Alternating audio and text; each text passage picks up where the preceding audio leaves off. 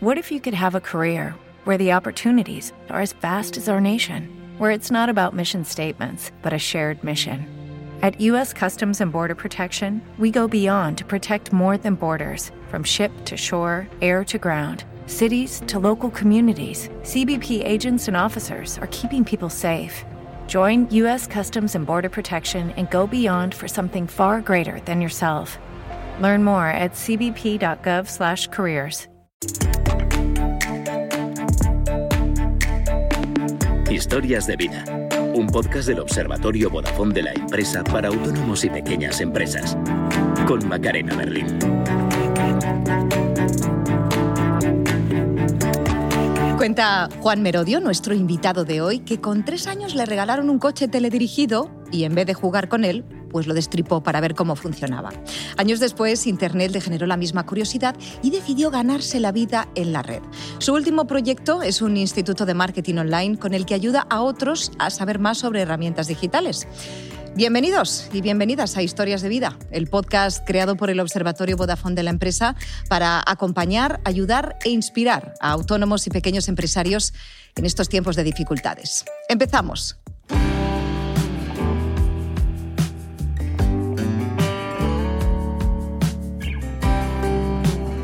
¿Qué tal, Juan? Buenas tardes. Hola, Macarena, buenas tardes. Encantado. ¿Cómo estás y cómo va el negocio? Bueno, estoy haciendo lo que me gusta y lo que cuando tenía tres años y desmonté ese coche es lo que buscaba, ¿no? Investigar y descubrir nuevas cosas y es lo que hago y, y sigo haciendo. Entonces, más feliz no se puede estar. Oye, ¿cómo es eso de triunfar? Cuéntanos. Con una web de coches enfocada al público femenino, siendo un hombre y teniendo un coche que se cae a pedazos. Bueno, pues fue algo interesante porque realmente fue mi primer proyecto. ¿no? Yo tenía claro que quería emprender, no sabía cuándo, ni cómo, ni el qué. ¿no? Y un día de repente eh, vi una idea en Australia que era una web de coches para la mujer. ¿no? Todavía recuerdo, se llama shedrives.com.au y dije, ostras, ¿en España esto no existe? Ellasconducen.com.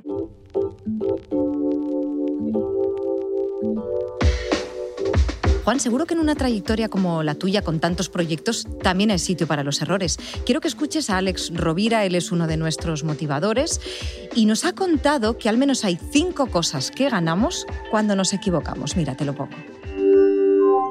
En nuestro día a día, en nuestra actividad profesional, los errores se suceden.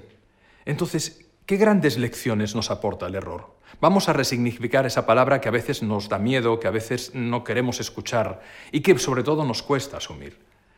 Los errores nos aportan cinco grandes elementos de valor.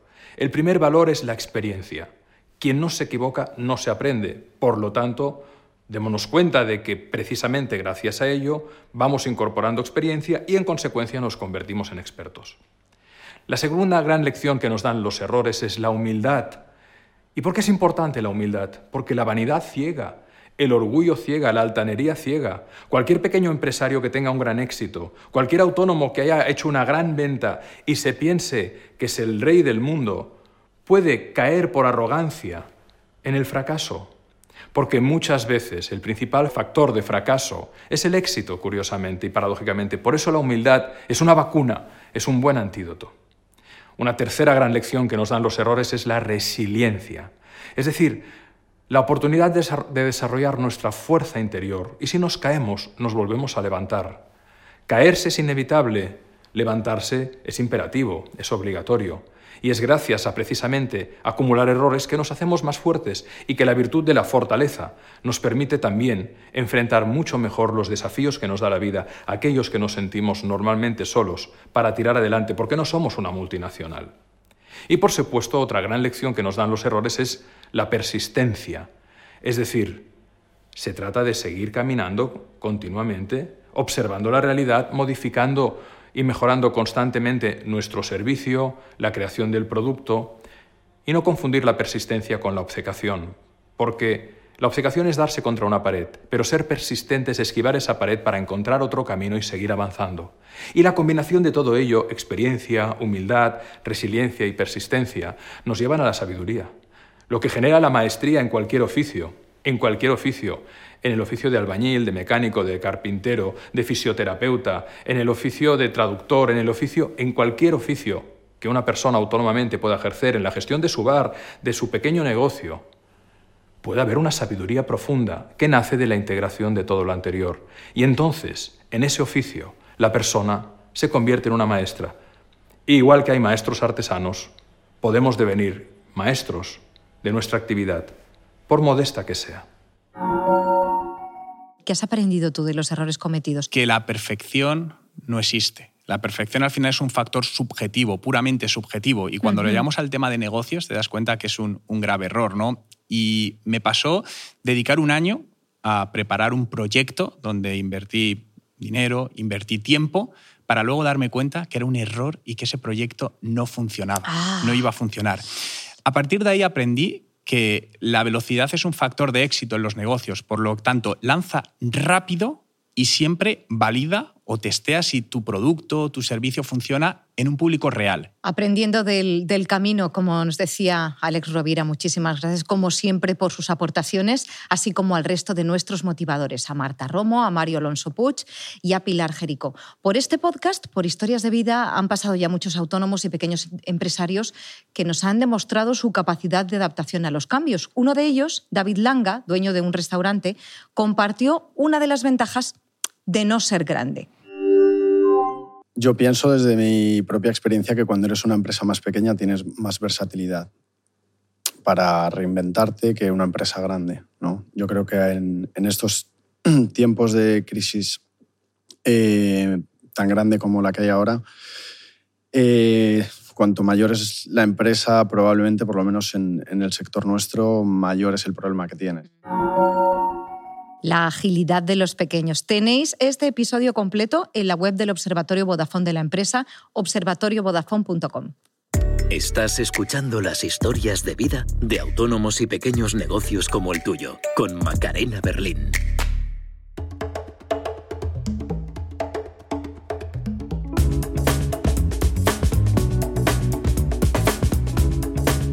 Juan, creo que recuerdas exactamente cuando estalla la crisis del coronavirus. Sí. Bueno, varios factores. El primero porque justo el sábado 14 de, de marzo del 2020 era el 70 cumpleaños de mi padre. Entonces lo, lo, recuerdo muy bien porque, claro, es decir, fue eso que no pudimos, no pudimos celebrarlo. Pero luego realmente, unos días antes, me di cuenta de, o tuve la sensación de la que se nos venía encima. Ah, sí, ya lo estabas viendo venir. Me guió mucho por mi intuición, no sé, de siempre al final la intuición, creo que la intuición tiene una base científica, que al final es un cúmulo de experiencias, por lo tanto hay que hacerle mucho, mucho caso a esa ah, vocecita sí, interesante. interior. Y había algo que me decía, tienes que hacer algo. Y justamente ese, ese viernes 13 le dije a mi mujer, olvídate de mí este fin de semana, que necesito montar algo que el lunes funcione para compensar lo que nos va a venir. Y montas TechD. ¿Qué es TechD? ¿Y qué ofreces que no ofrecen los demás? Mira, TechD es el Instituto de Marketing Digital y al final, para mí la formación es lo que creo que cambia la vida de una persona. Totalmente. Eh, en mi caso lo ha hecho y he visto muchos casos que también. Y la formación buena no siempre está al alcance de todo el mundo, hablando económicamente.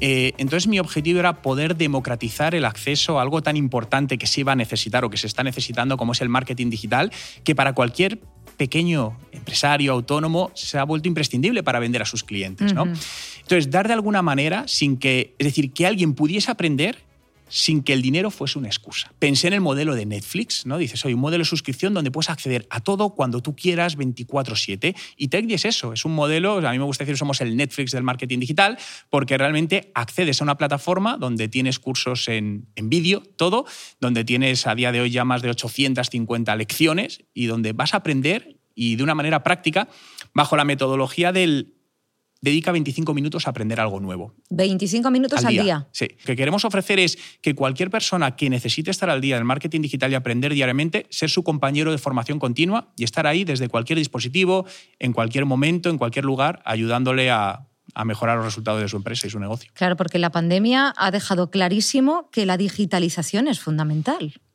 Totalmente. Es decir, hemos visto cómo muchas personas incluso no compraban online y no solo tuvieron que comprar por la obligación, sino que ahora que pueden comprar físicamente dicen, si online es más cómodo, si me compro una camisa, me la traen a mi casa, me la pruebo y si no la cambio. Sí. Entonces, claro, es algo que tienes que estar y aparte te abre un mundo literal de posibilidades, porque si solo vendías en el mundo físico, pues al final estabas limitado a un entorno geográfico, tu barrio, tu ciudad, tu pueblo, pero esto te permite vender en cualquier parte del mundo y seas un pequeño comercio, no importa absolutamente. Es decir, esto es lo bueno que tiene Internet, que, que nos da la posibilidad a cualquier autónomo, pequeño empresario de poder estar vendiendo nuestros productos, servicios en cualquier parte del mundo. Tener su ventanita en cualquier punto del planeta. Juan, ¿qué cosas se enseñan en un instituto de marketing digital? Es decir, ¿qué es importante saber ahora?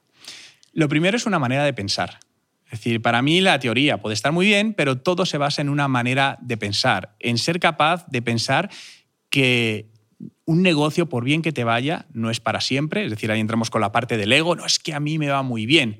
Hoy te va muy bien, pero de repente surge un acontecimiento externo que no controlas y te deja de ir muy bien. Por lo tanto, creo que la humildad es un factor para ser un, emprendedor o un autónomo exitoso. Entonces, enseñamos esa mentalidad, pero luego de manera práctica cómo, cómo aplicarlo. ¿no? Algo muy común es las redes sociales. Dicen, no, pero yo estoy en Facebook, en Instagram, pero se olvidan de algo muy importante y es su página web o su tienda online. Esa es tu casa digital.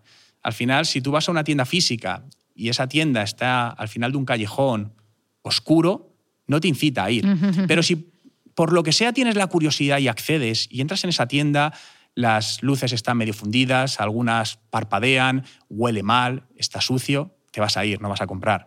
Esto es exactamente lo que sucede en el mundo digital. Entonces es muy importante que tengamos limpia y bien preparada, huela bien, funciona bien nuestra casa digital, eh, que es nuestra web, sea de un restaurante, de una tienda online, de cualquier tipo de negocio. Te voy a decir una frase volviendo a lo de la casa digital y tú me dices lo que piensas, porque es una frase que escuchamos mucho en, en el ambiente del pequeño empresario, la pequeña empresaria. Bastante tengo yo con lo que tengo en mi tienda como para ponerme ahora a pensar en las redes, en Instagram. ¿Cuántas horas pasas al día en una red social? Hagámonos esa pregunta. Y si tienes dudas, coge tu teléfono móvil, vete a la sección de estadísticas donde te dice a la semana el tiempo que gastas en distintas redes sociales. Y cuando te des cuenta que son varias horas, di, ¿y mis clientes hacen lo mismo? Probablemente sí. Por lo tanto, si no estás ahí, estará tu competencia y estarás perdiendo clientes. Eh, las redes sociales se han vuelto algo no opcional. Antes lo veíamos como no tengo por qué estar, no es importante. En cualquier pequeño negocio se ha vuelto en algo estratégico, tan estratégico como lo son las finanzas. A nadie se le ocurriría decir, a ver, a mí las finanzas no me interesan, el dinero que hay en el banco. No, es clave para tu negocio, puede suponer la muerte. Las redes sociales, Internet, es exactamente lo mismo. Entonces tenemos que interiorizar que esto es algo que es estratégico y clave en el funcionamiento y el crecimiento de nuestro, nuestro negocio. Hemos hablado mucho en este podcast de SEO, pero no tanto de SEM, es decir, de pagar por la publicidad, porque parece pues, que es algo que nos cuesta, ¿no? que nos parece muchas veces caro. ¿Está justificada esa resistencia a invertir dinero en publicidad? Google es la única plataforma que tiene intención de compra. Es decir, cuando tú vas a Google y buscas algo es porque tienes intención de compra. Ah, a corto, a medio o largo plazo. Es decir, regalo para el que, no sé, el 30 cumpleaños de mi padre o para el 15 aniversario de casados. Tienes una intención de compra y con cierta inmediatez. Por lo tanto, lo primero que veas es lo que hay más posibilidad que compres. Fíjate, tres cosas muy importantes. Tienes que ser bueno, tienes que aparentarlo y tienes que comunicarlo. Puedes solucionar la vida con tu producto a, todas las personas, pero si no lo conocen ahí queda. Por lo tanto, eso te permite en cuestión de pocos minutos estar delante de tus clientes para que te compren. Juan, hay algo a lo que tampoco hacemos mucho caso, deberíamos hacerle mucho más, los autónomos y pequeños empresarios, y que tú has detectado. Es el CRM. ¿Qué es esto? Esa es, la varita mágica. la varita mágica. Esa es la varita mágica. El CRM es un sistema que te permite almacenar lo más importante que tiene un negocio, que son los datos, y gestionarlos de una manera automática para que ese sistema aplique inteligencia y te diga por dónde debes hacer para crecer tu negocio. Es al final las personas no somos capaces, cuando vemos, hacemos estos reportes en Excel con decenas de filas y columnas, es imposible que una persona saque de ahí conclusiones, es imposible, se pierden datos, pero un sistema sí lo, sí lo puede hacer. Entonces, un CRM te va a ayudar no solo a captar nuevos clientes, sino a, mantener a los actuales más, eh, más fidelizados y a poder entregar el mensaje oportuno a la persona oportuna por el canal oportuno en el momento oportuno. Muchas veces hay miedo a los CRM porque dicen, no, eso es para grandes empresas, o eso tiene que ser muy ¿Esto caro. ¿Es costoso? Hay opciones gratuitas. ¿Hay opciones gratuitas Claro, de CRM? Totalmente. Entonces, eso es lo importante. Lo importante es empezar. Empieza con una opción gratuita, no pasa nada. Y cuando veas que te va funcionando y a lo mejor necesitas más, puedes ir acomplándole módulos que tengan cierta inversión, la que sea. Pero lo bueno a día de hoy es que puedes empezar gratis. Hay que dedicarle tiempo, sí, pero al final estamos dedicando mucho tiempo a nuestros negocios, porque eso es algo importante. Entonces, esa es la varita mágica, en serio. ¿Qué herramientas utilizas en tu día a día? Mira, pues yo utilizo de el teléfono móvil simplemente una, una nota donde pongo la, la lista de tareas y voy apuntando las ideas que se me ocurren durante el día a día y lo que tengo que hacer en ese día, ¿no? La lista está de to-dos que tienes que hacer y, y no me acuesto hasta que está todo hecho. Eso es algo que para mí, eso y la bandeja del email vacía, es decir, es algo básico para, para acostarme tranquilo. Yo soy muy obsesivo del tiempo muy obsesivo, con lo bueno y lo malo que tiene, pero al final el tiempo es la única variable que todos tenemos lo mismo, que no se puede comprar. Creo que aprender a gestionar el tiempo es algo fundamental y para ello el time blocking. Time blocking. Time blocking es una estrategia muy sencilla donde básicamente te planificas el día a día con hora de inicio y hora de fin de cada una de las tareas y eres respetuoso con ello. Cuando interiorizas eso y cumples ese time blocking, pasas de lo típico y dices, se me ha ido la tarde y no he hecho nada, a decir, Uf, las he hecho todo distracciones, ¿no? y me sobra tiempo. Y no sé si es una herramienta, también la contamos como una herramienta, pero tú nos hablabas de los podcasts, podcasts como este, Sí. que son imprescindibles también para hacer que los, que los negocios avancen, ¿no? Como una herramienta más a implementar. Tenemos que estar constantemente aprendiendo y la mejor manera de aprender es escuchar a otros. Hablando de estos podcasts, creo que uno de tus favoritos es el de Mark Zuckerberg, ¿no? Los pequeñitos tenemos que mirar a los grandes y aprender por qué han sido grandes. No con el objetivo de que quieras ser grande, porque a lo mejor no tienes por qué ser grande, pero sí decir, oye, eso que ha hecho, que le ha hecho triunfar, ¿cómo puedo aplicarlo yo a, mi pequeño negocio? Bueno, Mark Zuckerberg sin duda es un perfil en el que inspirarse, pero lo cierto es que tenemos muchas figuras alrededor que son más accesibles y, bueno, en las que también podemos, si queremos, fijarnos, ¿no? ¿Os habéis planteado, mm, te lo voy a preguntar a ti después también, ¿te has planteado alguna vez buscar un mentor? Es una idea que nos ha dado nuestra motivadora Pilar Jerico. Soy pequeña empresaria y como todos nos hemos enfrentado a pequeños problemas o a grandes problemas que no sabemos cómo resolver. Te voy a contar un truco que a mí me ha funcionado muchas veces y es tener un mentor, alguien que te da una inspiración, unas claves que puedas luego aplicar en tu negocio. ¿Y eso cómo se hace? O cómo lo he hecho yo y cómo invito a que lo podamos hacer cualquiera de nosotros. Acércate a alguien que admires. Acércate a alguien que te pueda inspirar. Oye, imagínate que tiene un negocio que a ti te encanta, un negocio digital y tú estás empezando en el mundo digital. ¿Qué es lo que él ha hecho? ¿O qué es lo que ella ha hecho? Acércate. ¿Cómo lo podemos hacer? Pues muy sencillo y con descaro, a través de redes sociales, a través de LinkedIn o LinkedIn. Hazlo, escríbeles un mensaje. ¿Y sabes lo más sorprendente? Que la mayor parte de la gente está encantada de poder ayudar. Piensa en ti. ¿Quién podría ser un mentor? ¿Quién te podría ayudar en esta problemática, en esta dificultad que tienes ahora mismo? Segundo punto, invítale a tener encuentros, a poder tener reuniones, conversaciones y antes de cada reunión ve con algún objetivo concreto. Me gustaría abordar este aspecto. Cuando empiezas el siguiente encuentro, vas con esas conclusiones, empiezas así a hablar en esa segunda reunión con las conclusiones de la primera y ahí vas retomando y vas acompañándolo. Eso si ha habido química y si funciona. Y luego otro tema interesante, ante dificultades, ¿por qué no acompañar a otros? Ay, pero yo ¿por qué puedo ser mentor? Porque todos siempre tenemos algo que enseñar y aportar. Y lo más interesante, cuando yo comparto algo de experiencia con otra persona que está empezando, tengo una perspectiva mayor. Por lo tanto, ante los desafíos, ante los retos, pon un mentor en tu vida. Y lo que vas a sorprendente es que muchas personas van a estar encantadas de poder hacerlo. A ti recurren como mentor, pero no sé si tú en alguna ocasión has necesitado también un tema de, mentoring o de ayuda o de acompañamiento. Cuando tenía 23 años iba a montar este primer proyecto que, que hablamos de Ellas Conducen, tenía una duda y sabía que en mi gimnasio había un chico que tenía un negocio digital y le iba bien. Entonces digo, a ver, ¿a quién puedo preguntar? Entonces digo, bueno, voy a echarle morro y le voy a preguntar, oye, nos conocemos porque era hola y adiós. Digo, oye, mira, estoy montando esto, ¿te importa? Te invito a un café y te quiero hacer unas preguntas. Y me dijo que sí. Entonces, para mí fue maravilloso porque muchas veces nos limitamos, entonces le pregunté y me ayudó enormemente a no cometer ciertos errores. Entonces, un mentor te evita cometer ciertos errores porque ya ha pasado por donde tú has pasado. Entonces, de alguna manera es como coger un atajo rápido para, para conseguir lo que quieres. Una de las áreas que abordas con tus alumnos son las redes sociales. Sobre este tema resolvió algunas dudas el consultor de marketing Lucas Aisa en este vídeo del Observatorio Vodafone de la empresa, que os voy a poner a continuación, y así respondía cuando le preguntaba a un autónomo si era importante crear contenido y cómo crearlo adecuadamente.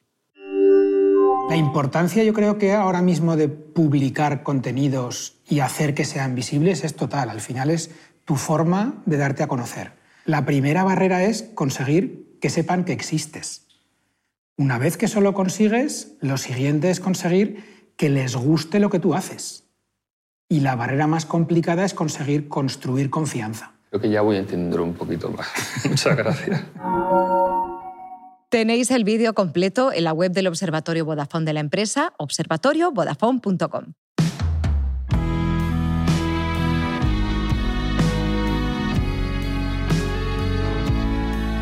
Juan, ¿cuál es el mejor consejo que te han dado y qué consejo dejarías tú hoy aquí en Historias de Vida?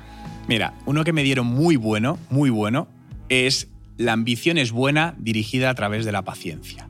Porque siempre vemos la ambición como algo negativo. Cuando te hablan de una persona ambiciosa te suena a alguien negativo. Y, y me dijeron, no tiene por qué. Dice, la ambición al final es apuntar con ganas hacia donde quieres llegar. Ahora, dale paciencia, porque al final todo eso lleva su tiempo. Entonces, para mí fue una frase, una frase brutal, ¿no? Sobre todo cuando eres más joven y te quieres como comer el mundo. Me dijeron, bien, está bien las ganas, pero dale tiempo.